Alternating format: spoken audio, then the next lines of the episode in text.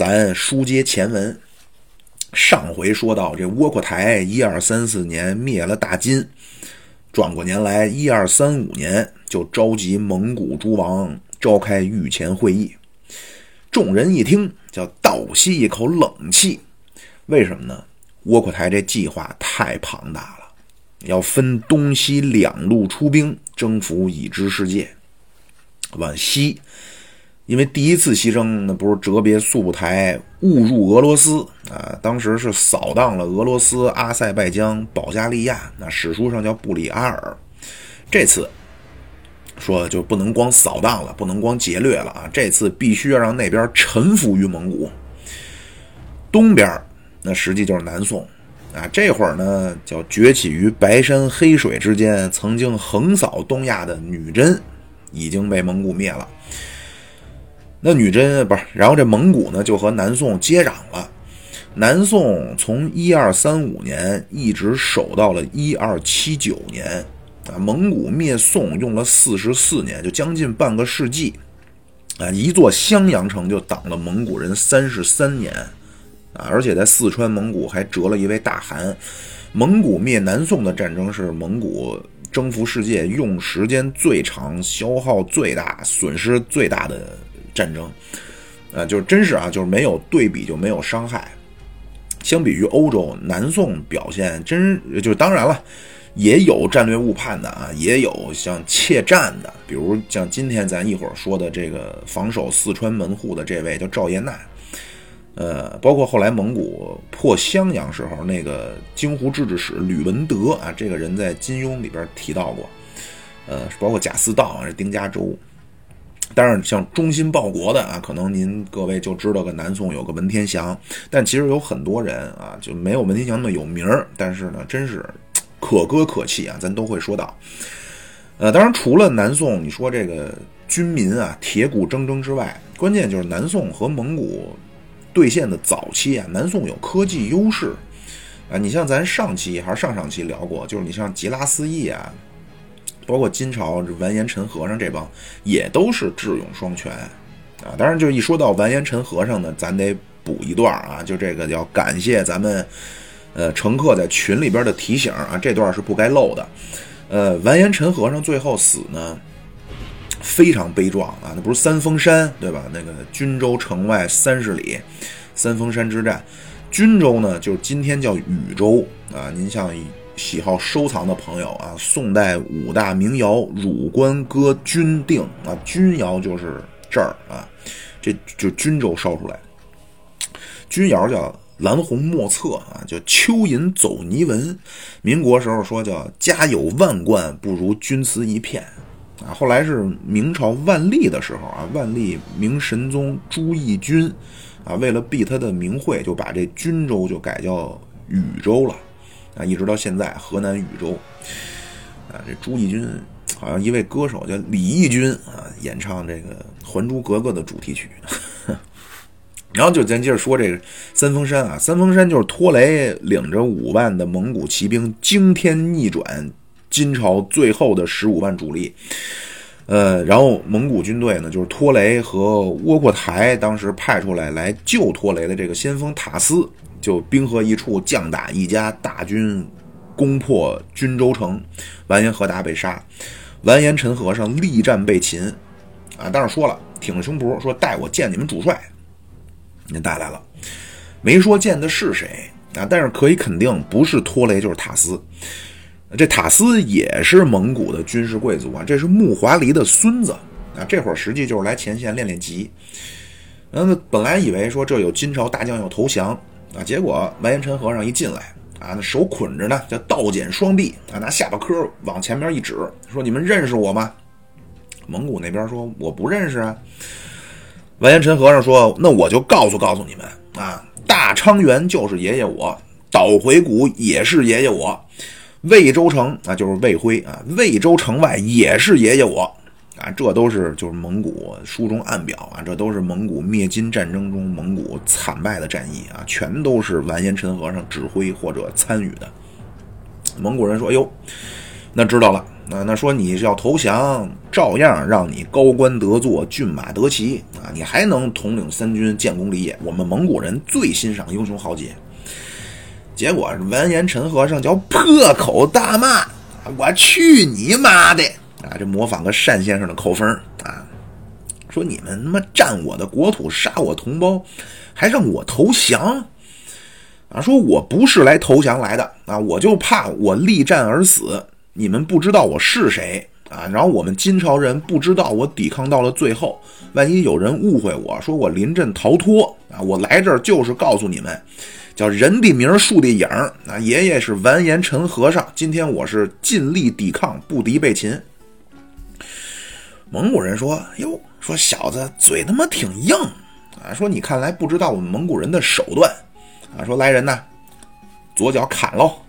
啊，二话不说，咔嚓，左脚砍了。问投降吗？砍了疼啊！啊，咱不投降，啊，不投降。再往上点整条腿卸喽！咔嚓，腿砍了。投降吗？这会儿疼的说不出话来了。啊，完颜陈和尚叫哀嚎不绝。蒙古人一看在那惨叫，啊，说哟，看看，看来是疼了啊，多痛苦，帮帮他吧。拿小刀啊，从嘴角两个嘴角一路向上划到耳朵根儿，啊，说帮他笑笑，啊，就给咱完颜陈和尚弄成黑色大丽花了，啊，那完颜陈和尚他就嘴上有这个，就脸上有这个伤啊，然后他一喊呀，就从这伤口里往外喷血，最后是大喊着，生生被疼死了，啊，就这个你不能说人家不赤心报国啊，但是最终你战斗力跟不上了。就是蒙古骑兵的早期神出鬼没，来无影去无踪啊！善于运动战、游击战，围点打援，侧翼包抄啊！打的以美国为首的联合国军，不是啊，打的金军，包括中亚、东欧束手无策。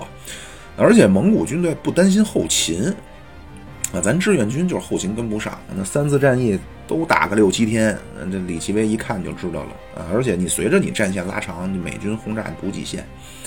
蒙古没这个，啊，渴了就喝马奶，饿了你靠近城市就抢。那说你穿沙漠无人区的时候，那新鲜美味烤一烤，呃，咱们不行。你说你想喝马奶，乳糖不耐受啊，你喝完你窜稀。说烤个野味儿，三成熟你吃不惯啊，全熟全全烤熟了，那边仗都打完了，等不了。而且一个蒙古人是三到五匹马。啊，分战马、走马、驮马，然后每个兵就上战场的兵再配俩随从啊，实际叫随从就是打手，那专门负责抢劫的。就这帮人基本不上正面战场，就也不能百步穿杨，射弯没法弯弓射大雕，但是挥舞个狼牙棒杀平民没问题啊，主要负责抢劫。蒙古就骑兵野战那会儿非常厉害，但是宋朝呢？当时第一呢，咱北宋末年有了一个重要的火器上的发明，啊，火药咱们是隋唐就发明出来了，准星是墨子，啊，春秋战国时期就发明了，叫望山。北宋末年发明这个东西，引信啊，就是咱俗称的鸟儿。你听着觉着没什么，但是你想，就是说你这东西能爆炸，如果我没有没有引信。我只能让这东西炸在我自己怀里，对吧？只能在自己阵地上爆炸，没法对敌人造成杀伤。但是有了引信，我就能给它点着了，扔过去它再炸。嗯，南宋呢，当时非常有名一次啊，这个应用这个武器，当时是金朝的海陵王完颜亮攻宋啊，当时这中书舍人于允文啊，这叫采石大战，当时是六十万的金军马上要过江了，完颜亮叫。万里车书一混同，江南起应别江风。提兵百万西湖上，是立马吴山第一峰啊！豪情万丈啊！渡过长江，跨过天堑，南宋无险可守。在采石，二十万宋军要防守这六十万金军，要强渡长江。结果宋军突然使出了这个高科技的武器，叫霹雳炮，一举击败金军。完颜亮这人呢，叫性如烈火。点火就着啊，性格暴躁，所以金军这一败呢就哗变了，完颜亮被杀。这会儿呢，正好串两句啊，就后跟后边就连上了。这会儿这个葛王完颜雍在辽阳起兵啊，这个后来就是金世宗，金世宗人称小尧舜啊，大定之治啊，他年号大定。然后金世宗的太子允恭早逝，所以就传位给孙子，就是完颜景，这就是金章宗啊。金章宗年号明昌，叫明昌之治。这世宗、章宗都是金朝的中兴之主啊。但是章宗时期呢，铁木真崛起。张宗以后就是魏少王完颜永济，然后胡沙虎政变杀完颜永济，立了完颜询，就是金宣宗。然后铁木真三为中都啊，金朝就迁都到了汴梁。金宣宗之后就是金哀宗完颜守绪啊，就跟咱前面说的就都连上了。然后咱就说这次说回宋朝有这高科技这个火炮啊。还有啊，比如今天咱说的安丰之战、合肥之战啊，这位叫杜杲啊，他这个发明，你听着好像很不起眼、很简单，但是让蒙给蒙古人折磨的痛苦万分啊！是什么？先卖个关子啊，您往后听。真正蒙古科技水平追上来是第三次西征，就是序列乌当时灭阿拉伯帝国啊，得着个好东西叫回回炮，调回来打咱们襄樊。啊，咱也就挡不住了啊！一天城墙全给干崩了，而且那会儿蒙古有了海军司令，这也不是开玩笑。这咱回头都往后说。襄文保卫战单说一期都可能都值得啊。今儿咱还是还说这窝窝台这征服世界之旅啊，这次真真正正的是发动了世界大战了啊！兵分两路，往西就是蒙古的第二次西征，呃，对南宋。就是窝叫窝阔台攻宋战争啊，这两次呢都是因为窝阔台暴毙而结束啊。那位说，那铁木真时期有没有？铁木真时期其实没有过两面出击。呃，当时第一次西征的时候呢，也没指望说木华黎灭金啊，就是说让木华黎啊对着大金保持那种劫掠的状态啊，把金朝当做个提款机就完了。但是窝阔台这一上来。啊铁木真是一二二七年病逝六盘山，然后两年的汗位争夺，一二二九年窝阔台继任蒙古大汗，同年发动灭金战争啊，先是第一阶段啊，就是强攻关河防线，结果打不下来。一二三一年秋天开始执行这卧府战略，绕道宋境。第二年年初是三峰山之战啊，实际上呢，金朝的灭亡就就就就就最后是一二三四年灭了金。啊，这上回说的啊，呃，其实，在这卧府战略的同时呢，就是一二三一年呢，窝阔台听说西边有变化，啊，听说这花剌子模这个太子扎兰丁，那不是说那会儿跑印度去了吗？还娶人一公主啊，梦中婚了。这会儿呢，说回到了中亚啊，在今天伊朗一带，那波斯王子到处跑。当时扎兰丁呢说要恢复这个扎花剌子模的荣光。嗯，窝阔台听说了啊，说好像中亚那边有点风吹草动，派遣大将绰尔马汗啊，带着三万士兵，说那个辛苦您过过号吧啊，但是啊，那斩草是务必要除根。绰尔马汗说：“大汗啊，您就把心放在杂碎里啊，不是啊，把心放在肚子里，带兵西进啊。这次绰尔马汗占领伊朗高原、亚美尼亚、格鲁吉亚。”而且大汗说了要斩草除根，所以这蒙古人在当地是血腥屠杀，啊，一个蒙古人当时就敢冲到当地的村子里随便杀人，整个中亚状态就完全是放弃抵抗了，啊，然后这位扎兰丁呢也就走上了和他爹一样的道路，啊，就是一路被蒙古人追杀，最后在伊朗啊被库尔德武装 杀害啊。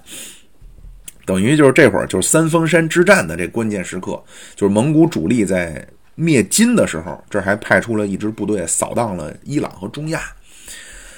呃，这就到一二一二三五年啊，就是咱这次说这窝阔台策划这次两头出击，咱还是啊，叫说书人一张嘴表不了两家话，咱得分别说啊，叫花开两朵，各表一枝。先说欧洲战场。这次呢，这蒙古叫第二次西征啊，也叫长子西征，因为这会儿呢，别说铁木真死了，竹赤跟拖雷也都死了，啊，那拖雷死的反正也是比较的可疑啊。上回咱也说了，呃，跟铁木真一起成长起来这批将领呢，也都差不多了。所以这次呢，实际上是蒙古的第二代，甚至是第三代的军事将领登上舞台唱主角的这么一次。啊，这次呢是竹赤的长子拔都、察合台的长子拜达尔、窝阔台长子贵由、拖雷的长子蒙哥啊，分别带领本部的主力西进啊。因为这这这铁木真就是打完了花剌子模回来，就把这领地都给封出去了。所以呢，这个四个四家出发这地点都不一样，一共是十五万蒙古主力，名义上的主帅是拔都啊，实际上指挥的呢是老将速不台。啊，这次也有理由啊，说叫要去讨伐这个钦察俄罗斯这些不臣之国啊，要让他们臣服蒙古。一二三六年春天开拔，秋天四路大军在伏尔伏尔加河东岸集结。蒙哥的部队是最先到的啊，他先进入钦察草原，然后把留在钦察草原的这些都让他们臣服。有一支跑了啊，这就引出了第二阶段啊，咱先一点一点说。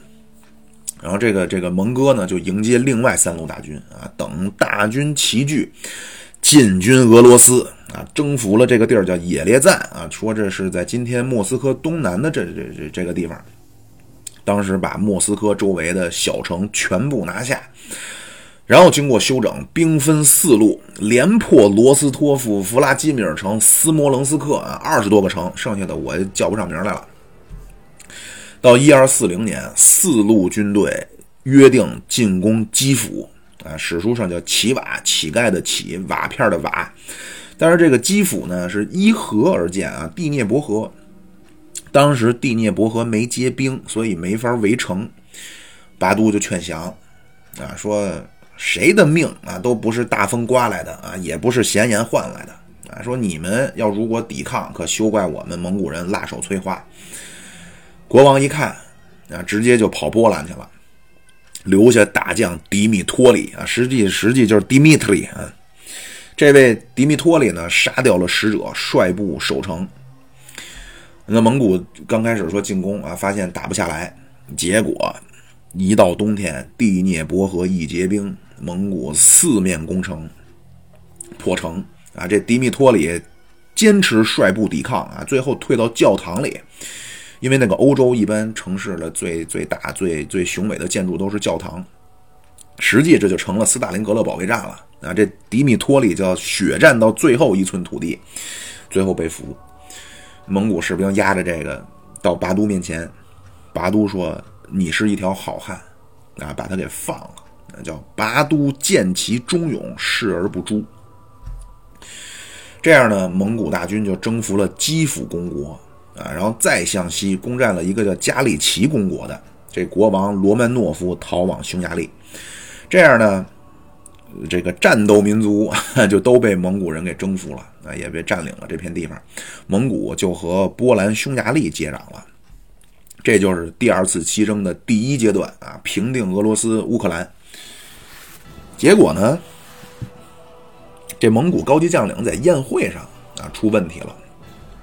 拔都不是长兄嘛，又是统帅，所以呢，自己就端起酒杯，啊，也没跟大家敬酒，没祝酒词，端起杯子，拔都先喝了一杯，而且这拔都呢，那是个宽厚之人啊。蒙古当时管拔都叫这个赛因汗，赛因就是蒙古话好的意思，啊，就是说这拔都啊是一位特别好的王子，但是这会儿蒙古内部出问题了。后来蒙古分裂的根本原因，其实就是窝阔台系跟拖雷系这个矛盾啊。就上期咱也说了，拖雷这个死不明不白。后来拖雷系说，那个当初窝阔台那感激拖雷嘛，那因为是拖雷自愿喝了圣水啊，说把窝阔台这个病痛转移到自己身上。说那窝阔台说了，说窝阔台感激拖雷，说如果自己百年之后啊，大卫要传给拖雷的长子蒙哥。啊，这这这，咱回头后边说啊。就这个时候，就或者说蒙古早期这个暴露的问题，表面上其实是围绕竹赤系的问题。拔都按说是西征主帅，还是长兄啊？我没跟你打招呼，自己喝两口，怎么了？结果呢，这察合台这孙子不理啊，窝阔台的儿子贵由就不干了啊，啪一拍桌子，这不理说，为什么自己就先喝酒？你自己觉得自己是个统帅？啊，其实呢，你就是个长胡子的女人啊，你就欠在你身上踩上一万只脚，永世不得翻身。那贵由在边上也跟着说啊，说没错，说回头我必须揍那个女人一顿啊。就其实这俩人就不点名的骂拔都了。咱说了，那拔都叫宽人对人，但是呢，那那蒙古人看来说你这叫婆婆妈妈，那不威风啊，说像个女人。当然，这不这个不是根本原因，根本原因是察合台系、窝阔台系从根儿上就看不起竹赤系。那从小这察合台和窝阔台就说这竹赤是蔑而起人的野种，所以这竹赤系呢一直就被排挤啊，被这个察合台、窝阔台系排挤。那拔都一看那俩人跟这儿说说这风凉话啊，在这挤兑自己，也没发作，打了个小报告，就把这个事儿派人告诉窝阔台了。窝阔台闻之以后大骂贵由。啊，说我也做了暗访了，说你这一路就说贵由啊，说你把那个长着屁股的全都给打屁股了，啊，说你把我的脸给丢光了，说你以为是你征服了俄罗斯，啊，说你这么对兄长对大家不尊重，啊，这没有多少是你的功劳。那窝阔台就下了个命令，说把贵由交给拔都处分，把布里交给察合台处分。从这事儿呢，您也能看出来，这窝阔台可不是个糊涂人啊。当然，拔都也不傻，他也不能真处分大汗的儿子。当然，这事儿一闹呢，蒙古宗王之间这个芥蒂呢，就实际就又深了一层啊。后来，竹赤系基本退出了蒙古汗位的争夺。窝阔台死以后，拔都就没去这个会勒台大会啊。贵由取得汗位以后，那会儿说要讨伐拔都。结果后来没想到贵由很快就死了。贵由一死，当时都觉着拔都是继承汗位的最佳人选，但是拔都就心灰意冷啊，就推举了蒙哥，所以最终蒙古这个汗位就回到了拖雷系啊。元朝在中原十个皇帝全都是拖雷子孙啊。当然，这个后来这个汗位继承问题呢，蒙古内部打成血瓢了啊，就包括后来咱就是说蒙古分裂啊，这咱后边都单独再说。接着咱说回到这长子西征啊，第一阶段打完，那不是内部就冒爆发矛盾了吗？窝阔台就说把贵由给拔都处罚，但是马上就给远征军传令说：“哎，我身体有点抱恙，不太舒服，我要召回贵由。”这样贵由呢就东返了。那窝这个窝阔台的这个部队呢就给贵由的弟弟何丹指挥了。这样呢，因为这个矛盾啊，第二西征第二次西征这个第二阶段。拔都就决定啊，留三万人守俄罗斯，剩下十二万人兵分三路。北路是察合台的长子拜达尔啊，统领察合台部的三万人，但实际的这个军事上的统帅是大将兀良合台啊，进攻波兰。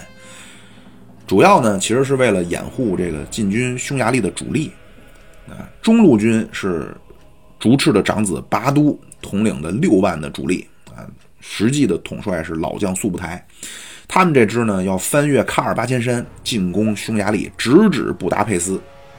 南路军是这个何丹啊，就是窝阔台的这个几儿子记不清了。何丹率领的窝阔台部的三万，从南边迂回喀尔巴阡山进入匈牙利。那那位说了，这干嘛要干匈牙利呢？这匈牙利招你惹你了呢？因为咱前面说这钦察人的一支。啊，因不服蒙古啊，当然又被追杀，又打不过，就跑到匈牙利来寻求庇护来了。找匈牙利的国王叫贝拉四世，提出条件说：“你保护我，我们全部改信天主教。”贝拉四世觉着，哎，说这一下我多这么多天主教的教徒，呃，以及几万的这个游牧骑兵，就答应了。结果没想到，就给了蒙古人借口了。一二四零年十二月，拔都派出使者给贝拉四世带信儿，说：“你们接受这些人是我们逃走的奴隶，啊，你们必须撤出保护，否则你们就是我们蒙古人的敌人。”啊，说那些古曼人，就是就是这个这个钦察人这这支啊，说这帮古曼人他们是住帐篷的，他们能到处跑，你们这帮住房子的可没那么容易跑。贝拉四世断然拒绝啊，说扫地不伤蝼蚁命，爱惜飞蛾杀照灯。你们蒙古人怎么动不动就打打杀杀？而且你们狂的有点没边儿了什么就奴隶？什么我们住房子跑不了？太狂妄了！拔都听到这个回复啊，哈哈大笑，说：“你们这帮算什么东西啊？捏吧捏吧不够一碟子，摁吧摁吧也不够一碗。那！你们给我等着！啊！就这么着，就蒙古西征这第二次西征这个第二阶段，就要剿灭匈牙利啊！当然，沿途一不小心呢，又灭了波兰。咱就先说这个北路军，北路军是拜达尔率领啊，实际这是一支偏师啊，主要为了牵制。当时兀良合台建议啊，说咱要化整为零，这样蒙古这个北路军呢，就神不知鬼不觉，就渡过了维斯多拉河，就进入了波兰。当时那个欧洲啊，那是若干的小封国啊，那国王只管自己直属这片啊，就是实际上是咱们西周分封，那封建制嘛。每个这些分封出去这些诸国呢，各自为政，所以没法协调组织这种大规模的这种。军事抵抗。一二四一年二月，蒙古军攻下这个地儿叫桑多米尔啊，这个地儿在今天华沙东南。三月份攻占波兰首都克拉克夫啊，今天这个地儿还有啊，还叫克拉克夫。波兰国王布莱斯五世集结了一支斯拉夫波兰联军，被无情歼灭啊，因为你抵抗了，所以蒙古人破城之后屠城，把克拉克夫烧为白地。然后继续向西进攻西里西亚，西里西亚国王叫亨利二世啊，是这个波兰国王布莱斯五世的表弟。亨利二世在勒格尼兹集结了一支由波兰啊神圣罗马帝国的日耳曼军团、条顿骑士团、法兰西圣殿骑士团和德意志矿工主力，一共三万人组成的精锐部队啊，要和蒙古人一阵赌输赢。那就一二四一年四月九号，这个西里西亚公爵亨利二世在勒格尼兹要迎击蒙古人啊！这会儿这亨利二世已经是波兰境内唯一的一支成建制的军队了啊，所以他要保护波兰。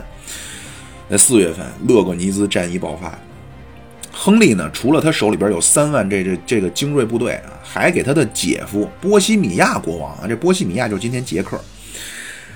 给他这个姐夫说：“你得来救我啊！”姐夫这会儿带着五万大军从布拉格出发，驰援勒格尼兹。所以这勒格尼兹战役呢，一开始这亨利是坚守不出啊，等着姐夫。结果说这姐夫怎么还不到？说再这么耗，那怕是蒙古的增援也就到了。这时候，保氏的兵丁进来啊，说：“报告大王，说蒙古军队怎么开始向西移动了？”实际就是蒙古军队现在处在两波这个欧洲军队的中间了。亨利一看，眼珠一转，说：“这是上帝给我的机会啊！啊，我如果现在我跟蒙古人打，打着打着，身后波西米亚援军杀到啊，蒙古人腹背受敌，肯定无法抵挡。”那那位说：“蒙古这是要干嘛？是不是疯了？”没有，蒙古也听说了，说那边五万援军在路上了。而且咱书中暗表，这时候波西米亚这个援军距离战场只有两天的路程，啊，蒙古军队只有三万，也就是说，拜达尔和兀良合台必须在两支大军会合以前把他们各个击破。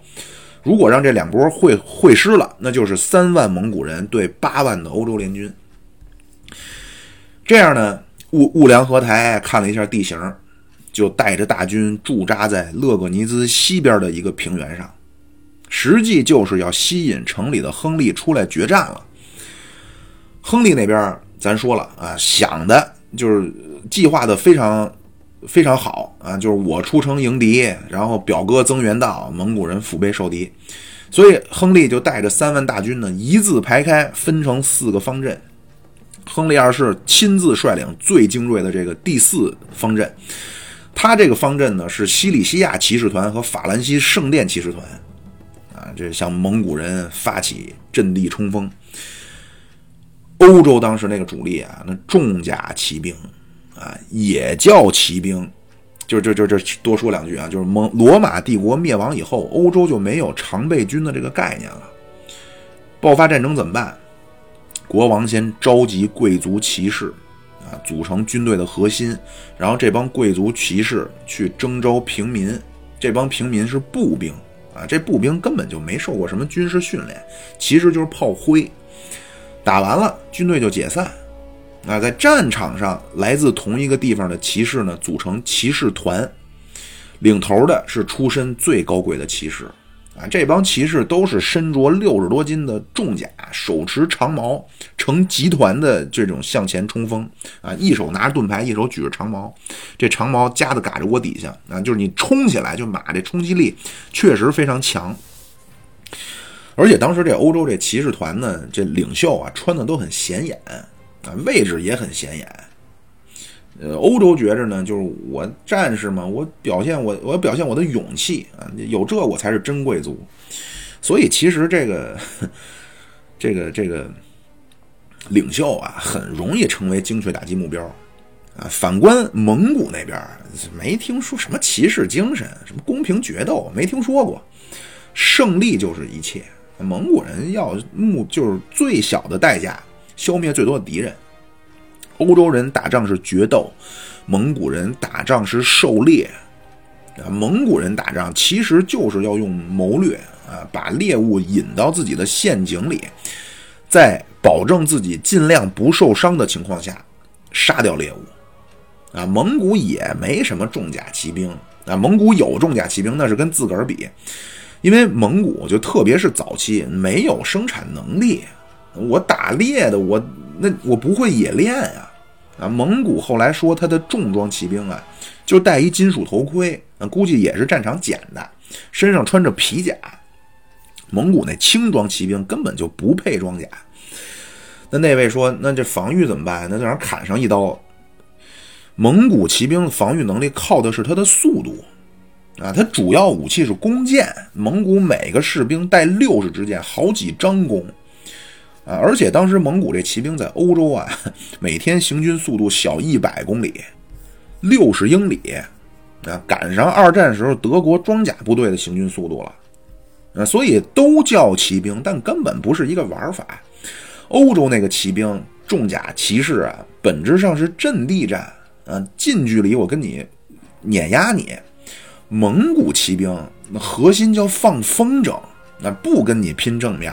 一看说你那重装骑士团你冲过来了，蒙古骑兵撤退。亨利一看，哟，蒙古人败了，马上下令全军出击追杀蒙古人，结果导致队形脱节。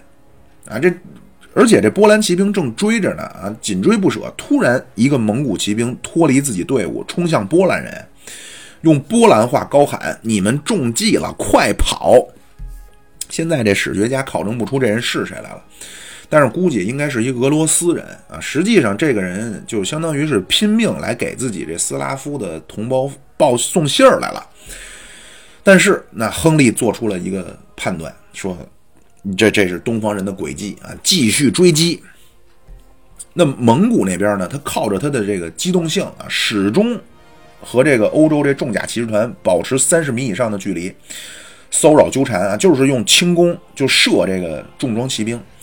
等对方追着追着，队形也乱了啊！这个步兵完全甩在身后了。蒙古骑兵突然散开，绕后包抄，点燃柴草，这浓烟一起来，步兵什么都看不见了，然后就把这重装骑兵就吃掉了。啊，因为就蒙古人全程是快马轻功，欧洲这重装部队根本没机会摸到你，你那个什么长矛重剑毫无用武之地。那就是一路上，实际就是把这欧洲重装部队给风筝死了。啊，刚开始的蒙古人说射箭，呃，射到这欧洲这重装骑兵这盔甲上没事儿，那人家一身几十斤啊，射上去不无法造成杀伤。蒙古人开始射马，马这一中箭，那互相践踏啊，这骑士一落马，盔甲太重无法起身，要么被马踩死，要么被蒙古上来收割。弯刀、长枪、狼牙棒、补刀，易如反掌。勒格尼兹一战，欧洲这三万，什么日耳曼还是波兰条顿骑士团、法兰西圣殿骑士团，就这些全军覆没。啊，那亨利在战场上手舞长剑，说要杀出条血路啊，结果前面兀良合台胯下大黑马，手持大枪，一枪往这亨利这面门上一点，亨利拿宝剑一划了，没想到兀良合台这枪是虚的，一翻这手腕子，你给我在这儿吧，啊，阴阳把一合，噗，亨利被跳落马下啊，战场阵亡。勒格尼兹啊，这这段是演绎啊，但是亨利确实战场阵亡啊，学一段单先生。勒格尼兹蒙古大胜，那得点人头啊！拜达尔当时让部下去割这个诱饵啊，看杀了多少人，数不清了啊！最后报数九大麻袋的欧洲人的诱饵，哎，一听说这个，波西米亚国王就这姐夫，直接就跑到神圣罗马帝国去了。蒙古乘胜南下啊，攻入莫拉维亚，就是今天捷克南部，连抢带烧。进入匈牙利和巴都会合，这会儿呢，何丹统帅的南路军也绕过了卡尔巴阡山，进入了匈牙利啊，一路也是攻城略地。四月份在匈牙利平原和巴都这主力会合，巴都速不台这六万主力是三月底到达布达佩斯城下，啊，这会儿已经开始攻城了。但是匈牙利人可不白给啊，那是当年匈奴人的后代，也是骁勇善战啊。咱史书管当时的匈牙利人叫马扎尔人啊，这匈牙利叫 Hungaria 啊，H U N 就是匈奴人，匈牙利叫欧洲的盾牌啊，非常能能打。后来这匈牙利这骑兵大战奥斯曼土耳其，但是你说你厉害，你得分跟谁比啊？你这欧洲又什么又骑士什么？十字军什么这那，你在蒙古人面前那叫搅面水平汤啊！当时呢，这速不台策划叫兵分两路啊，前行攻势进军匈牙利。呃，刚开始这贝拉四世说派军队说扼守卡尔巴千山的隘口啊，让士兵伐木塞道，说要封锁蒙古人前进的道路。结果蒙古人是三月十二号奇袭卡尔巴千山隘口。十五号全线突破，月底到达布达佩斯啊！这个史书记载，这一路上叫所过焚毁。匈牙利的国王贝拉四世啊，集结了十万大军啊，同时派遣使者带着国王带血的佩剑去西欧各国，呃，什么神圣罗马帝国去求救啊！宝剑带血，在当时欧洲那叫最高级别的预警。这是去求救的。另外呢，这十万大军部署完毕，要坚守布达佩斯。蒙古到城下一看，说这匈牙利人坚守不出啊，这会儿叫骂没用了，听不懂了啊，语言也不通了。那拔都跟速不台商量说这怎么办啊？速不台心说妈的，你小子这真叫见着矬人说短话，你哪壶不开你提哪壶。啊，因为前文书咱说了啊，破潼关的时候就一世英名毁于一旦。这苏不台，苏不台说那个咱啊不要打城市攻坚战啊，咱还是要运用运动战、游击战的方式。这样呢，蒙古军队开始后退。贝拉四世一看，嗯，难道其中有诈？派出侦察兵说跟着啊，回来报信儿。侦察兵说，哎，看来这蒙古军队是真撤了。这贝拉四世听说以后啊，可能也是想多了，下令出城追击。这样，匈牙利这正装重装骑兵追到塞约河啊，这今天在匈牙利叫蒂萨河。追到塞约河，说蒙古军队就在河对岸安营扎寨呢。啊，贝拉四世下令扎营啊，并且派出精兵把守渡口啊，防止蒙古人突然进攻。这样呢，双方在塞约河东西两岸分别驻扎。结果是蒙古人，我就是让你出来啊！当天夜里，兵分两路，一路拔都亲自率领，啊，强拿渡口啊，要正面进攻；一路速不台率领，绕道下游，劫伐遣渡啊，迂回到匈牙利军队侧后。部署完毕以后啊，那拔都正面强攻渡口。黎明的时候，速不台绕后的军队也上来了。啊，两两路军队四面围攻匈牙利的营地。那贝拉四世说：“咱得拼死突围。”啊，结果这蒙古人最擅长围三缺一，拔都放出西边一条路啊，匈牙利人向西逃窜。结果蒙古军队在这匈牙利撤退的道路上安排埋伏，叫进歼齐军。这样呢，为了抵抗蒙古人纠集的十万匈牙利军队，全军覆没，贝拉四世逃往维也纳。啊，这就是塞约河之战。当年啊，我国的著名演员陈强啊，去匈牙利表演，觉得这个布达佩斯太漂亮了啊。回来以后，一个儿子叫陈布达，一个叫陈佩斯啊。这布达佩斯类似咱们襄樊啊，襄樊是襄阳在南边，樊城在北边。布达佩斯呢是布达和佩斯其实是两个城市啊，被多瑙河一分为二。当时城中坚守，蒙古人最后破城以后，叫杀尽其民。焚毁城市啊，然后扫荡了匈牙利。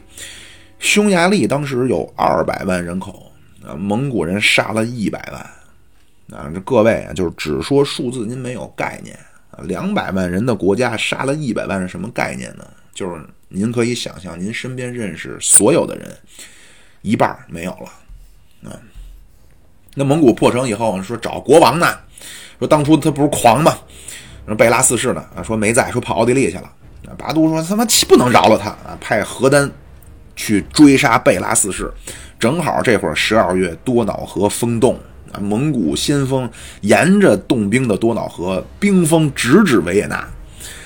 那贝拉四世听说蒙古人来了啊，又跑了，跑到了亚得里亚海的小岛上啊，后来直接就病死了。那蒙古在维也纳城下部署大炮、投石机，准备攻城，部署已经完毕了。啊，当时维也纳城里的德国、法国这些商人叫尽焚其棉帛，就是把值钱东西全烧了，然后跑了。那会儿的哈布斯堡王朝都说要迁都了。正在这会儿，那整个欧洲都在蒙古的铁蹄之下颤抖。嗯，整个的东欧就要被杀得尸骨如山，蓝色多瑙河都成了红色多瑙河了。啊！而且这一旦解决了波兰、匈牙利，紧接着面对的是松散的神圣罗马帝国。啊！就在蒙古即将踏上征服西欧的征途的时候，传来消息，窝阔台病逝。啊！这样蒙古军队东归，这就是第二次西征。那那和这第二次西征同时的呢，那就是啊，就真是没有对比就没有伤害啊！蒙古出兵欧洲的同时，也派出部队攻打南宋。但是南宋的表现相比于欧洲，真是就挺出彩的了。嗯，窝阔台这个征服世界计划呢，是在一二三五年到一二四二年，啊，因为窝阔台的去世而结束啊。欧洲那边呢叫第二次西征，也叫长子西征；对南宋呢叫窝阔台攻宋之战。呃，窝阔台攻宋以前呢，大概形势是这样啊。咱上期说了个词儿叫端平入洛。什么意思呢？这时候呢，南宋是宋理宗啊，端平更化。宋理宗在位四十年，是南宋最长啊，一二二四到一二六四年。这个阶段呢，一二二七年是铁木真病逝，第二次华山论剑啊，就是《射雕英雄传》的最后一年。一二五九年，蒙哥被击毙。啊，这个根据金庸里边的，那是杨过啊，这设就相当于《神雕侠侣》的最后了。当然，这肯定不是杨过啊，这咱回头会说。这南宋干掉蒙哥非常带劲啊，就是我说这个目的，其实是要说李宗在位时间很漫长啊。李宗上一位呢是宋宁宗啊，宋宁宗在位也很长，在位三十年，但是宋宁宗有点迟钝，叫宁宗不讳。啊，初期呢是被韩侂胄把持朝政，啊，那你像《射雕英雄传》一开始呢，那就不对了啊。韩侂胄什么开禧北伐，他怎么可能说跟金朝勾结媾和呢？啊，这这咱前面也提了，好像啊，就是这开禧北伐呢大败，后来跟金人和谈，金人提出的条件就是你要跟我和谈，必须先杀了韩侂胄。啊，韩侂胄被杀以后呢，史弥远就上台。史弥远矫诏拥立的宋理宗继位，啊，后来呢，宋理宗杀了史弥远，呃，在这个阶段就是完颜守绪当时在死守关河防线啊，窝阔台在正面强攻的这个阶段，这咱上次说了。到一二三一年，窝阔台放弃正面突破，用了铁木真当初留下的灭金策略，就绕道宋境奇袭南阳盆地啊，结果三年灭金。那这会儿宋军在干嘛呢？宋军主力在淮河一线，啊。但是金朝这一灭呢，那马上南宋就直接全线面对蒙古了。那介于这个情况，当时的两淮制置使、京湖安抚制置使兼襄阳知府赵范，他就说叫守黄河、据潼关、收复开封、洛阳、商丘，呃，就是要收复北宋的三京啊，就东京汴梁就是开封，呃，西京洛阳，南京商丘，啊，要收复丧失百年的河南之地啊，这样既有政治意义，又有军事意义。呃，一二三四年年初啊，金朝灭亡，金哀宗完颜守绪蔡州自杀，那孟拱带回完颜守绪的遗骨。六月份，这赵范的弟弟啊，儒将赵奎主动请战，那宋理宗封赵奎为主帅，先锋全子才带一万淮西军主力啊，从合肥出兵渡过淮河，要收复三京。宋理宗当时年号端平，所以这收复三京战争也叫端平入洛啊，进入洛阳。南宋这一北上，这当时呢，那蒙古刚灭了金国，也没有准备，主力也没在中原啊，也没组织起来什么成系统的防御，很多重镇都是无兵无将。当时呢，在开封这个守将呢是金朝的降将崔立，听说宋军北上。马上命令掘开黄河，阻挡宋军，所以整个开封以南就成了黄泛区了。呃，宋军的这个行军呢，就变得非常困难。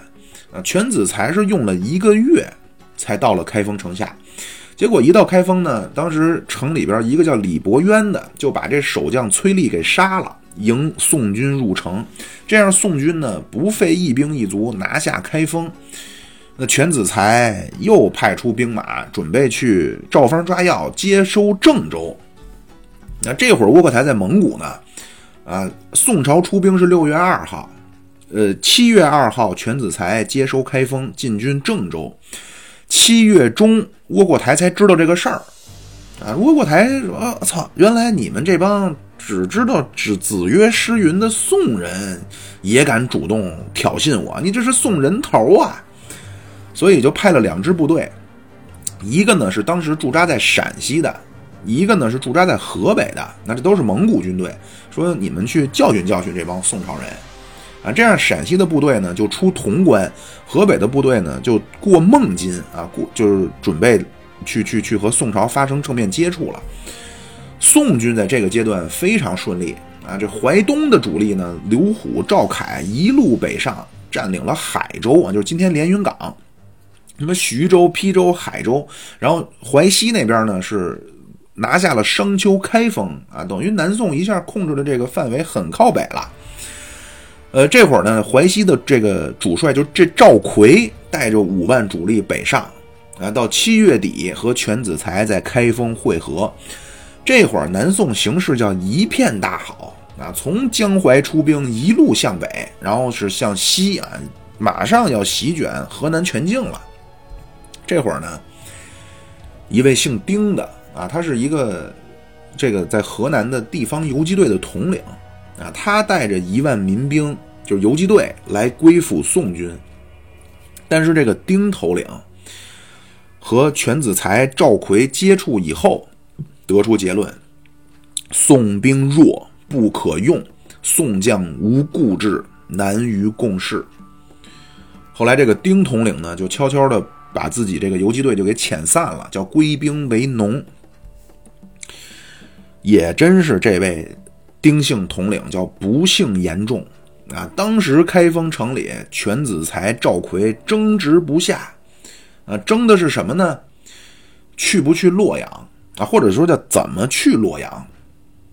全子才说：“你赵奎跟我一块儿带主力大军收复洛阳。”嗯。赵奎说：“你全子才带领先锋部队先去洛阳。”全子才说：“古语有云，啊，一鼓作气，再而衰，三而竭。”赵奎说：“说著名的评书表演艺术家单田芳有云，啊，叫未思进，先思退；未思胜，先思败。啊，凡事要做最坏的打算。”俩人就这样争执不下，最后的结果是什么呢？是派了两个部将一个叫徐民子，一个叫杨毅，各带一支部队，一前一后向洛阳进军。但是这会儿河南就不是崔立那会儿不是把黄河给绝了吗？河南就成黄泛区了啊！宋军的军粮运送不便，这徐民子的部队呢，到了洛阳也确实顺利进入了，但是军粮耗尽，洛阳城内也没粮食。啊，这个阶段蒙古也很混乱，因为刚接收了金国的地盘呃，这个时候呢，有一支留在汝州的部队莫名其妙就杀到了洛阳城外。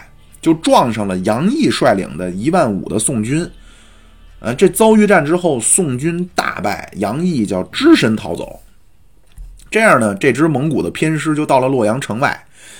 没过几天，从陕西过来那支就是出潼关那支部队啊，过潼关过虎牢关也到了洛阳，就把洛阳给围了。然后这位徐民子呢，就是在洛阳城内这个宋军呢也没粮食，只能杀马充饥。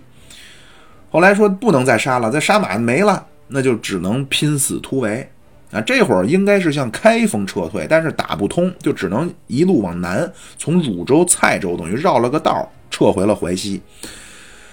这会儿这个赵奎和全子才在开封呢啊，听说那边洛阳被围，然后兵败，徐民子这人没了啊，但这会儿不知道跑哪去了吗？就这人消失了。蒙古军队说来势汹汹，俩人一商量。决定放弃开封，退守商丘。后来在商丘抵挡了一阵儿，也决定放弃了。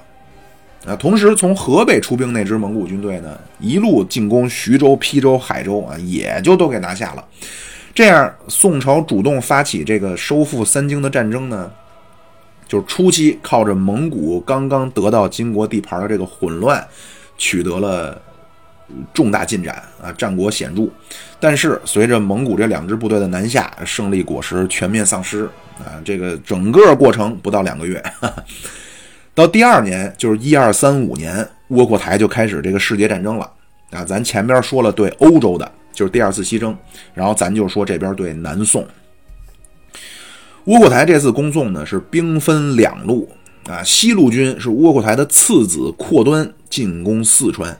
东路军开始阶段啊，统帅是窝阔台的三子阔出，进攻荆襄两淮。啊，长子贵由啊，不是去欧洲了吗？所以恭送的是二子三子。还是啊，咱只能是分别说啊，先说这四川战场。一二三五年年底，这阔端大军一到陇西，当时金朝旧将汪世显投降。这样，蒙古人就让汪世显当先锋，沿着陈仓一路南下，要开进汉中盆地。啊，四川大概的地形是这样：四川本身就是个大盆地，北边呢就是四川这个门户，汉中也是个盆地。啊，你要进四川，得先过汉中。那你要想进汉中，从秦岭进汉中有这么几条路啊。西边是陈仓，从陈仓道进汉中啊，出来的这个地儿叫勉县。东边呢是连云道和包斜道出来的地儿叫石门。当时汪世显带着先锋主力，不是主力啊，带着先锋部队，沿着陈仓南下。这陈仓道当中呢，有几处险要啊，一个呢叫仙人关啊，一个叫略阳。这略阳是出乌鸡的啊。当时在镇守这个四川门户的这个主将赵延纳，他驻兵在略阳。听说蒙古军来势汹汹，直接就放弃了略阳，带领主力进入了汉中盆地以后，向西就到了大安啊。这个大安在汉中盆地西边，实际上这就是要放弃汉中了。那当时留下的这个留在略阳的这个人叫高驾啊，独守略阳，结果力战而死。赵延纳一看这个情况呢，也可能是被感召了啊，反正就是带领大军呢，就从嘉陵江北上，就回到了略阳，然后北上仙人关。但是这会儿蒙古军队已经走了，就实际赵延纳这会儿呢，就进入了蒙古军队背后。那蒙古人发现以后呢，说：“哎，怎么一支宋军突然出现在了背后啊？”回身就把赵延纳包围在了仙人关。正在此时。大英雄出现啊！当时这是那个缅州知府曹有文。曹有文是北宋初年大将曹彬之后啊，但是当时是文官啊，知府。当时他是在石门，听说赵延纳北上被围啊，他带领宋军驰援，第一仗居然打败了蒙古人啊，蒙古人就撤退休整了。等蒙古人卷土重来啊，故技重施，还是让汪世显做先锋，沿着陈仓南下，要进入汉中。这会儿呢，曹有文听说蒙古人来了，说好啊，这次咱们让他有来无回啊。说这次这曹有文大胆判断，说蒙古人应该要走嘉陵江。那召集部下将领啊，王资听令，那命你带领本部人马防守机关隘，多多准备灰瓶炮子、滚木雷石。王进听令，末将在，命你驻守阳平关，在关外设伏。末将得令，陈庚听令啊，末将在。你不是黄埔一期的吗？你俩字是重的啊，确实重名重重名。命陈庚啊驻守大安，看烽火为号，随时准备西进增援，两边夹击蒙古人啊。说这次咱让蒙古人知道咱的厉害。果然猜中了，蒙古这次沿嘉陵江南下，刚到阳平关，突然一声炮号啊，听涛，学不太像山先生口风啊。宋军伏兵四起啊，王资那边埋伏好了，那蒙古军只能是退往鸡冠山。结果鸡冠隘早有准备啊，也是一通招呼。同时，陈庚绕后的来了。那陈庚也不愧这个名字啊，亲自带领五百勇士啊，自己手持大砍刀从正面突击。鸡冠隘里边，王资看见了啊，带领部下白在兴开关全军出击啊，宋军两面夹击，蒙古。再次大败，一路沿着陈仓，狼狈撤出宋境，这叫缅州大战啊！初期是赵延纳指挥无能，但是曹有文叫力挽狂澜，一战成名。缅州大战以后呢，蒙古这一下休整了小半年啊，这阔端也调来了大将塔海。啊，这塔海是第一次跟铁木真西征花剌子模的那个蒙古的阿巴图尔啊，就是巴图鲁、巴特尔，蒙古勇士，并且集结了五十万的蒙古和女真联军啊，再从陈仓要入汉中啊，这次叫阳平关大战，曹有文这次要带着三万人马力抗蒙古的五十万大军。这次蒙古在奉县是一分为二啊，阔端走东路，就是走连云道这边；塔海走西路，就从陈仓道，要兵分两路进入汉中盆地。这会儿曹有文是亲自把守陈仓道当中的险要，就是仙人关，塔海无计可施，无法突破。东边把守这个。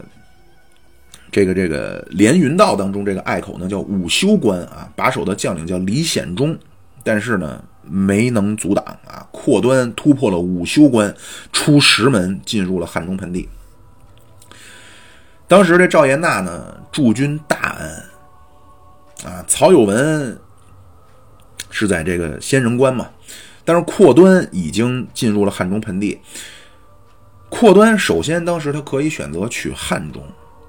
那就算扩端不打汉中，他直接选择西进大安，然后进攻阳平关，啊，如果他走这条路呢，他也要先拿下勉县。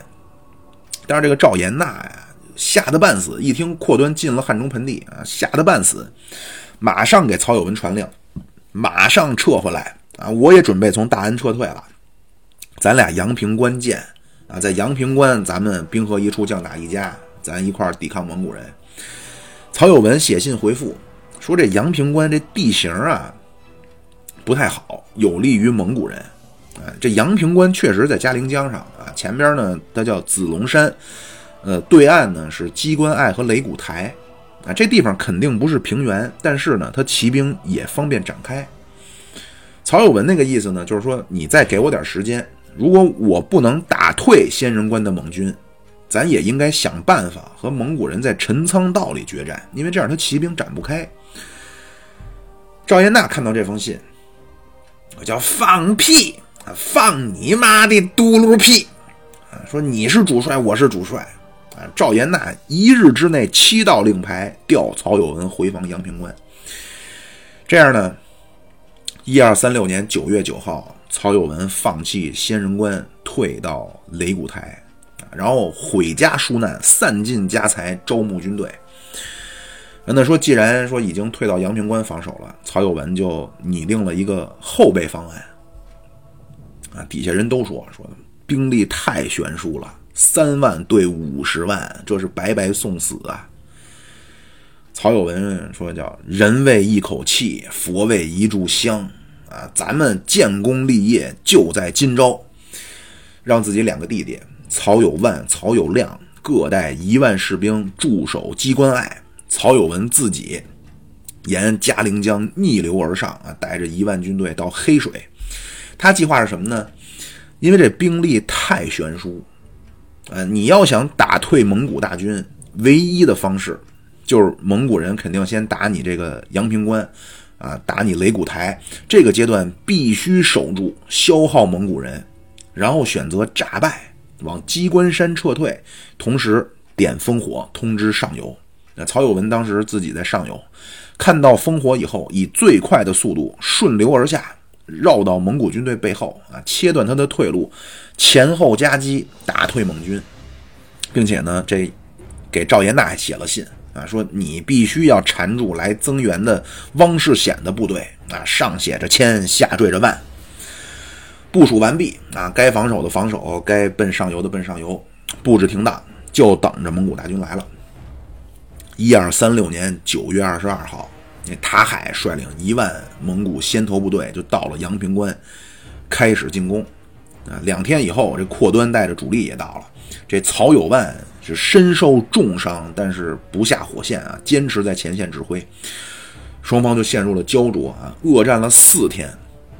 到第四天，曹有万曹有万一看差不多了，下令点燃烽火，然后率领部下向机关隘撤退。曹有文那边上游啊，看见烽火了，马上下令全军顺流而下，然后兵分三路啊。杨大全、冯大用听令，你们绕到蒙古军队的背后，下用赵兴啊，突袭蒙古军队中路。陈赓、吕四德迎击蒙古前锋，然后曹有文亲自率领三千精锐要赶往鸡冠山。九月二十七号，曹有万。因为他是靠着这个隘口啊，已经和蒙古先锋恶战了五天。到这一天，阳平关开始瓢泼大雨，曹有万在雨里看见自己哥哥带着部队杀过来了。曹有文当时派手下保捷军统治刘虎啊，带五百敢死队进攻，给机关隘减压。但是说这一攻上去，人太少没用。啊，说那再给你增派三百骑兵，再发起冲锋。机关隘里边一看，那曹有万看见说这个自己哥哥增援到了，啊，下令开关全军出击。这样，九月二十八号凌晨，大雨之中，曹有文的三千精锐和机关隘里边曹有万的守军内外夹击。啊，和蒙古人展开恶战，叫血流二十里，阔端的大军死伤过半。关键时刻，啊，猪队友啊，这赵延娜叫既忠勇而不救啊，既嫉妒曹有文的忠勇，拒绝出兵，带领大军退入剑门关。这样，蒙古汪世显的援军就杀到了啊，生力军还是骑兵。这一下把曹有文的军队团团围住。大雨之中啊，各位都能脑补这个场景。大雨之中，曹有文仰天长叹，破口大骂啊，说这是天要亡我。最后，曹有文战马被弓箭射满啊，射成刺猬。曹有文是下马步战，最后战死。曹有万带着五百人退入机关隘。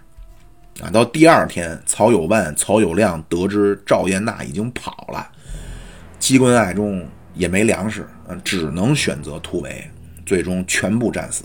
啊，这样呢，防守四川门户的最精锐的这支宋军全军覆没，啊，曹有文三兄弟以及部下全部阵亡。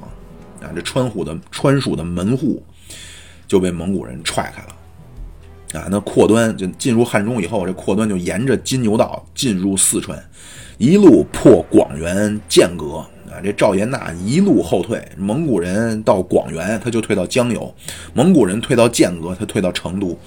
总之，这赵延纳当时他手里有三万主力啊，始终和蒙古蒙古人保持着距离。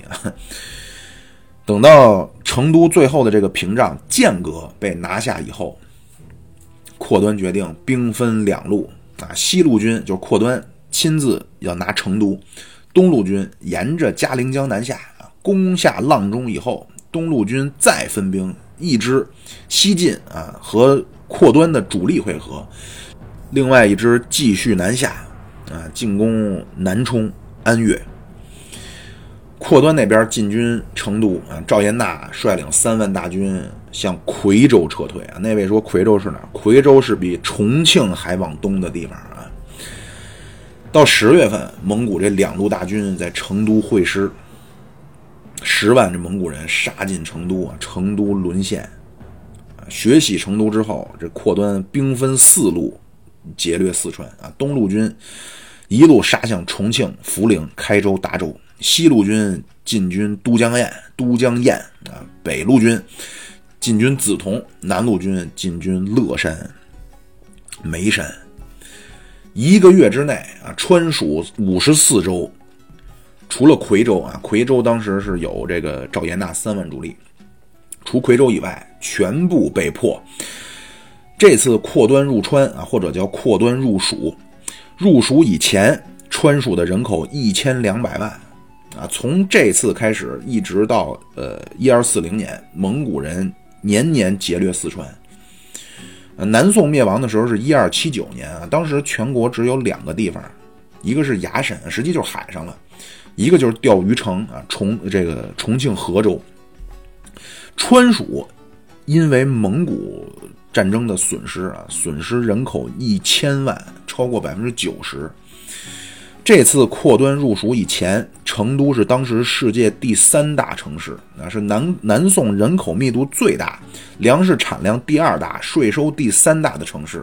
但是这次被蒙古烧成一片废墟，城中一百五十万平民被杀。啊，然后这次他不是这个破了破了成都以后，他不是兵分四路劫掠四川吗？这次四川的平民百分之九十被被屠杀啊！就蒙古当时真是蹂躏全世界。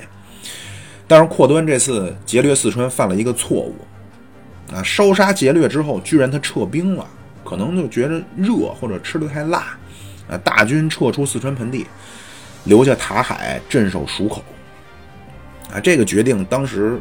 可能没觉着，但是谁也没想到，后来这南宋缓过来了，啊，这孟拱、于界后来经营川蜀，打造防线，直接把蒙哥弄死在四川了，啊，这咱应该下回能说到了。这个扩端入川的同时呢，就是东路军就是扩出啊，史书也叫取出，但是因为那不是方便论辈儿嘛，啊，扩端扩出，咱就叫扩出，扩出领兵。进军荆襄两淮，啊，前面咱说那个端平入洛的时候，那淮西军的先锋全子才，这次蒙古一发兵，啊，全子才就跑了，啊，然后就襄阳陷落。这会儿呢，四川战场，曹有文是缅州大战力挽狂澜啊，击退了阔端。同时，这会儿襄阳战场站出来的就是这会儿南宋第一名将孟拱。啊，就是一二三六年，就是四川那边不是阳平关大战，就是曹有文三万对蒙古五十万啊，这是九月份，十月份这边呢，扩出就死了，病死了啊，所以这个这个窝阔台呢，就让铁木真同父异母的弟弟别离古台的儿子口温不花，让他暂代主帅，就继续南下，想办法要过长江，结果就撞上孟拱了。这孟拱的祖上呢是岳飞部下，啊，他是薛仁贵老乡啊，山西绛州人。端平入洛收复三京的时候，就是当时呢不是蒙古一打就一反击，南宋就败了，然后南宋就要议和。孟拱当时的态度说：“臣乃一介武士，当言战，不当言和。”李宗知道这事儿以后呢，就对孟拱很欣赏啊，封他叫兼之光州，这光州就是今天信阳一带。兼之光州、黄州，这黄州就是今天湖北黄冈。那蒙古要过江，这次呢发生在荆襄战场啊。这当时蒙古先锋呢叫塔察尔，进攻江陵，就是今天湖北荆州。这是蒙古的骑兵第一次兵临长江啊！您看过三国，您都知道，那江陵是荆州的治所，是长江中游重镇。如果蒙古攻占这儿，既可以西攻川蜀，向东沿江东进，啊，向南拿下湖南，那后果不堪设想。这会儿孟拱叫力挽狂澜啊，江陵大战。这会儿蒙古不是准备渡江吗？形势逼人。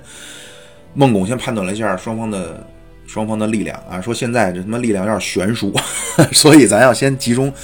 南宋当时海军就水军有优势啊，所以咱先集中水军封锁江面。然后孟拱开始玩智慧了，施展移兵之计啊，说从现在开始，从基层士兵到高层将领，你们给我叫一日三开箱啊，什么意思？每天最起码换三次衣服啊，并且多换颜色。等到晚上，虚张火把，沿江排开数十里啊，让蒙古不知道咱有多少人。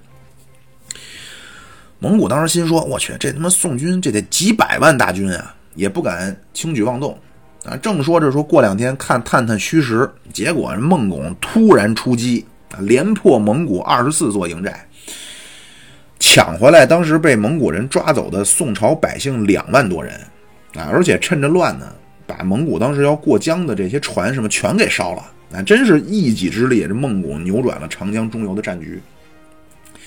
那朝廷论功行赏啊，孟拱就做了京京湖安抚副使，兼鄂州诸军都统制。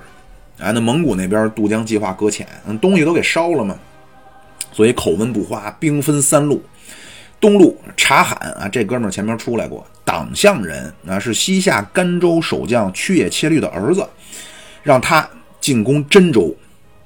中路口温不花，亲带主力进攻安丰。西路塔斯和史史天泽进攻黄州，还是啊分着说。真州呢，就是今天扬州附近啊。当时真州守将秋月治军严明，防守严密啊。察罕城下进攻了一个月，希望渺茫。然后城上呢，突发一支冷箭啊，偷了一个蒙古大将。那察罕一看，觉着不在这儿耽误时间了，就率军撤退，就加入了围攻安丰的战斗。安丰那边呢，守将是老将杜杲啊，杜杲在城内防守。安丰就是今天的安徽寿县啊，就是寿春，三国里边老提这地儿寿春。江苏也有个安丰啊，不是一个地儿啊。咱今天说这是安徽的这个。守将杜杲啊，那眼睫毛都是空的。说蒙古大军来了，几十万呀！说怎么办呀？呃，杜杲手捻虚髯，微微一笑：“ 咱们什么斗智不斗力？”啊，底下说老将军说：“您这是要玩三十六计？”杜稿说：“那都是那什么，同志们谨记啊，工业化才是咱们的未来。”然后告诉下面人啊：“你们这么办，这么办，这么办，这么办。”这第一阶段口温不花来了，先生投降。啊，杜稿说：“我也不欺骗你的感情，但是呢，你就记住了，没有三把神杀，我也不敢倒反西岐。啊，我光听说说你们蒙古又这个又那个，我怎么就不信呢？”口温不花一听，我操，说真叫好良言难劝该死的鬼！啊，调过来投石机啊，说要破你的城墙啊，破城。结果杜杲城里也有准备啊，城上架几十门铁炮，两边对射啊，这一对射呢，蒙古损失惨重。但是啊，说也有个好消息啊，说城墙终于打崩了，说能突破了。结果这这带发明创造了，那这城里当时搭起来大量的用木头搭的这个移动塔楼，这塔楼呢有小窗户啊，能射箭。高过城墙，这塔楼之间互相还都连着，实际上就是一个带着掩体的脚手架。蒙古人说：“我去，这移动城墙啊，说这确实过不去啊，那放火烧，好不容易烧了一个，没想到杜杲的城里准备了一百多个啊，说稍微坏了点什么的，轮下来，呃，换下来，先用一新的下来修好了，能接着用。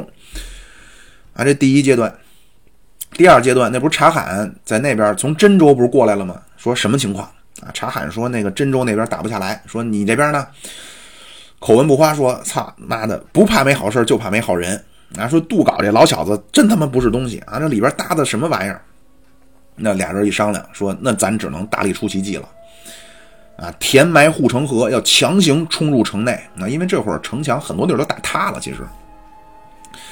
蒙古大军一天之内填出来二十七座灞桥，啊，结果这杜镐呢，一方面派出敢死队死守桥头，另一方面推着脚手架推出城外，啊 从高处给这个守卫桥头这敢死队提供火力掩护。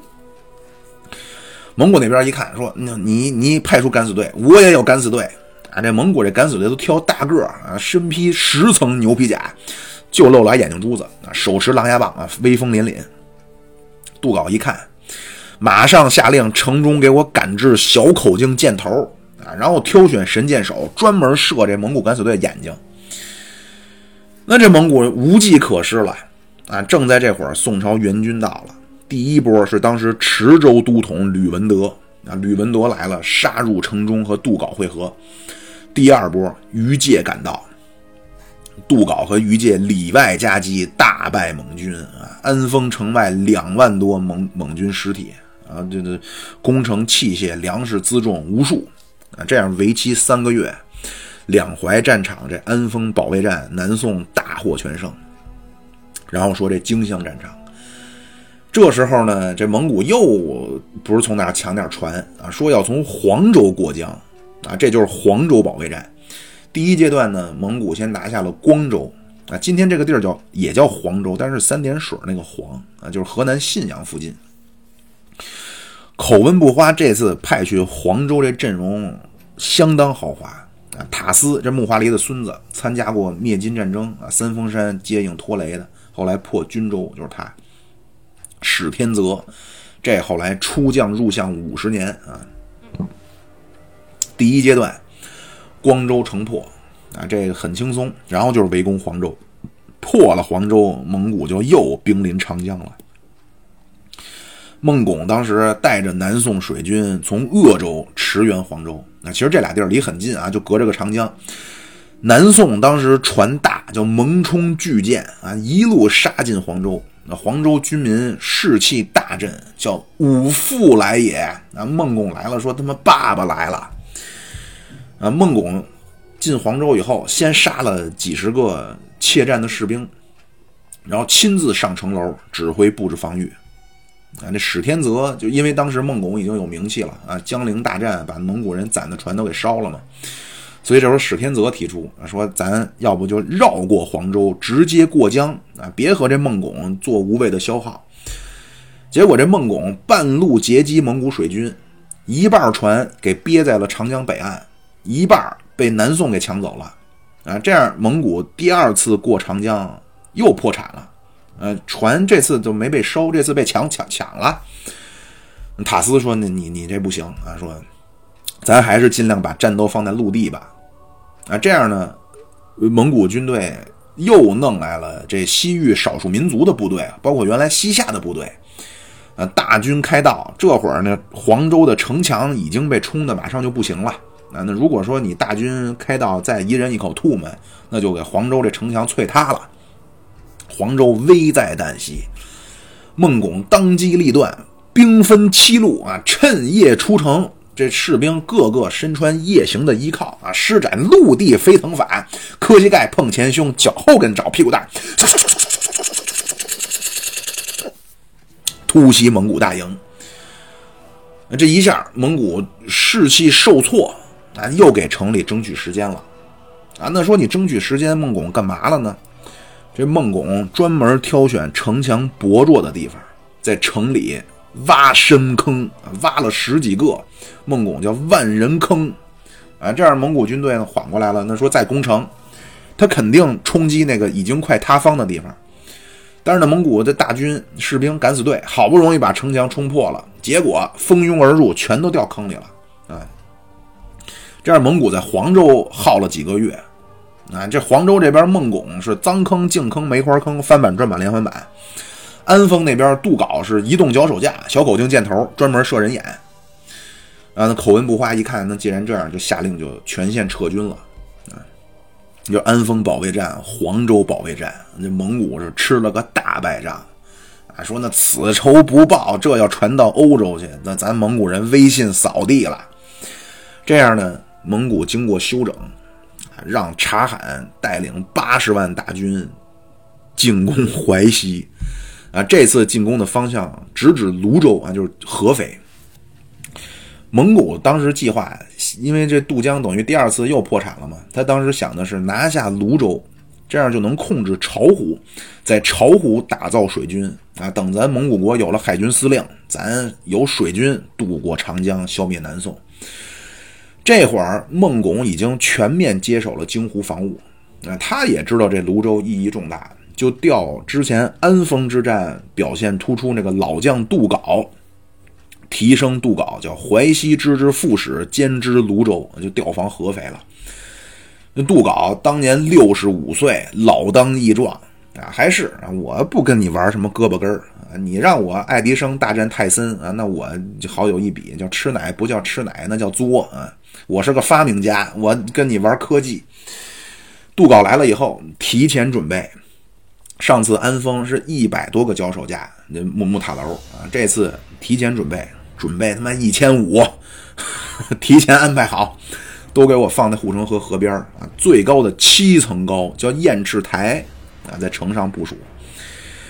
呃，包括这次三弓弩炮啊，这是北宋时期那个三弓床子弩的改进版啊。首先射程和操作没区别，唯一的区别就是这会儿南宋有了引信。我射过去的不是长矛了啊，这玩意儿就是这个北宋时候这个三公床子弩啊，射的不是弓箭了，射的是长矛。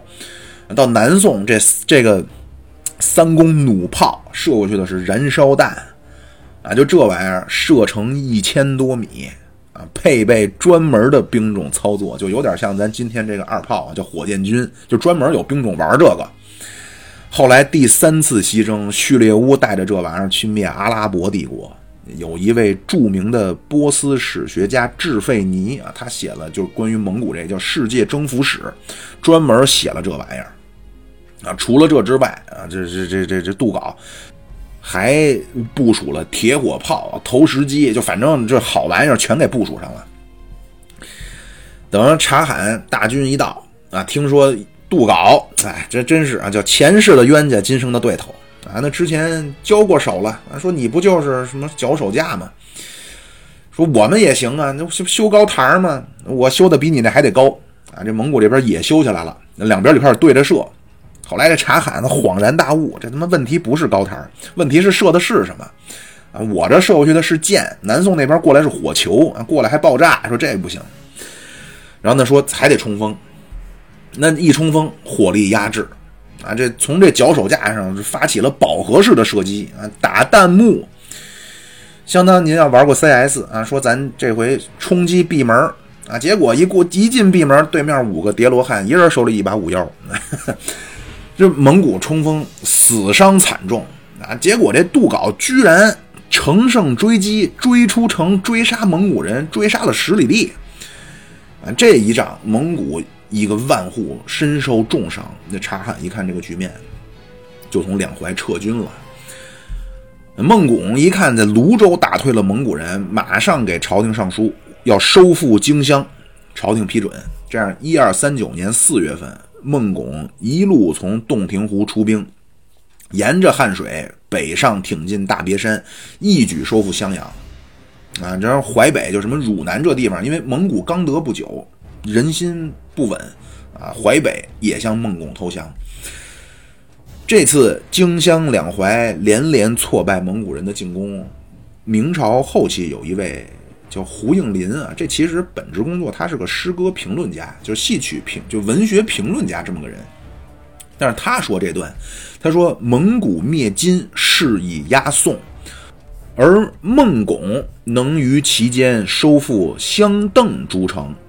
泸州之围，杜杲以数千逾八十万之众，元人倾国而不能尽跬步，余常谓国势无强弱，人实为之。都能听明白个大概啊，就是说这孟拱、杜杲这次啊，让蒙古人倾全国之力还不能占着便宜。孟拱还收复了襄阳、邓州，就就就南阳这片地方。啊，胡应麟就说呀，这就是我老说的啊，我们国家的强弱实际上要看大英雄力挽狂澜。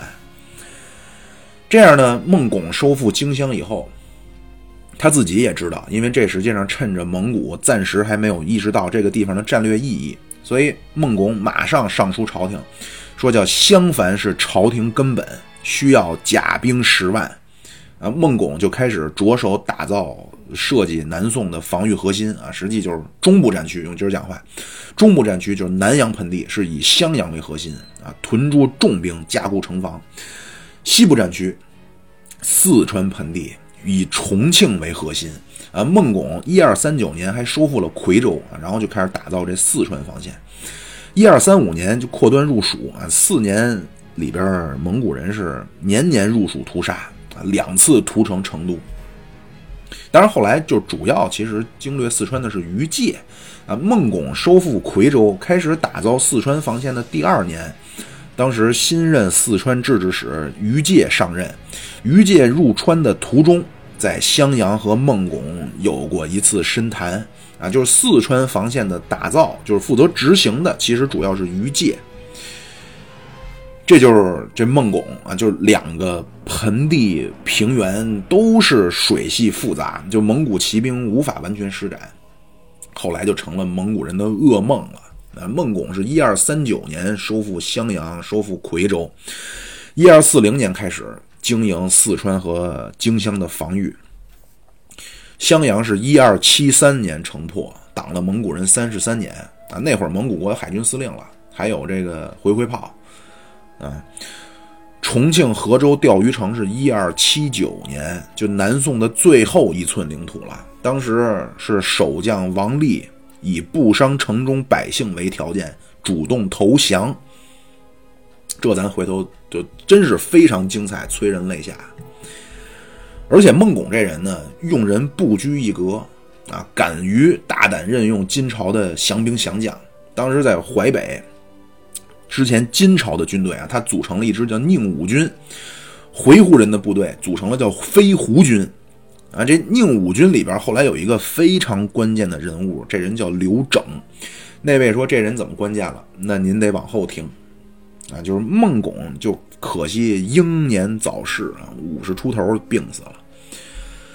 嗯，这就是窝阔台时期蒙古这第二次西征和窝阔台攻宋战争。那下次呢？咱们就说蒙哥时期的蒙古第三次西征和同时的蒙哥攻宋战争。啊，第三次西征是灭了阿拉伯帝国，阿萨辛教派，就是《刺客信条》里边说的那个啊，包括什么叙利亚，你的大马士革刀啊，说的都特厉害。而蒙古这西征就第一次中亚，第二次就欧洲啊，兵锋直指维也纳，第三次西亚。蒙古先锋已经踏上了西奈半岛啊，就是阿拉伯半岛的最西，马上就是非洲埃及了啊。然后另一路蒙哥攻宋啊，当时兵分三路：兀良合台就是灭波兰那个，出大理；忽必烈出荆襄；大汗蒙哥亲率主力攻四川。结果他不是杨过啊，咱们 下回再说啊。这期着实是不短啊。祝您各位国庆快乐啊！希望在国庆这期间，我们给您的节目您听着觉着还不错。好，谢谢您长久以来的支持，各位，拜拜。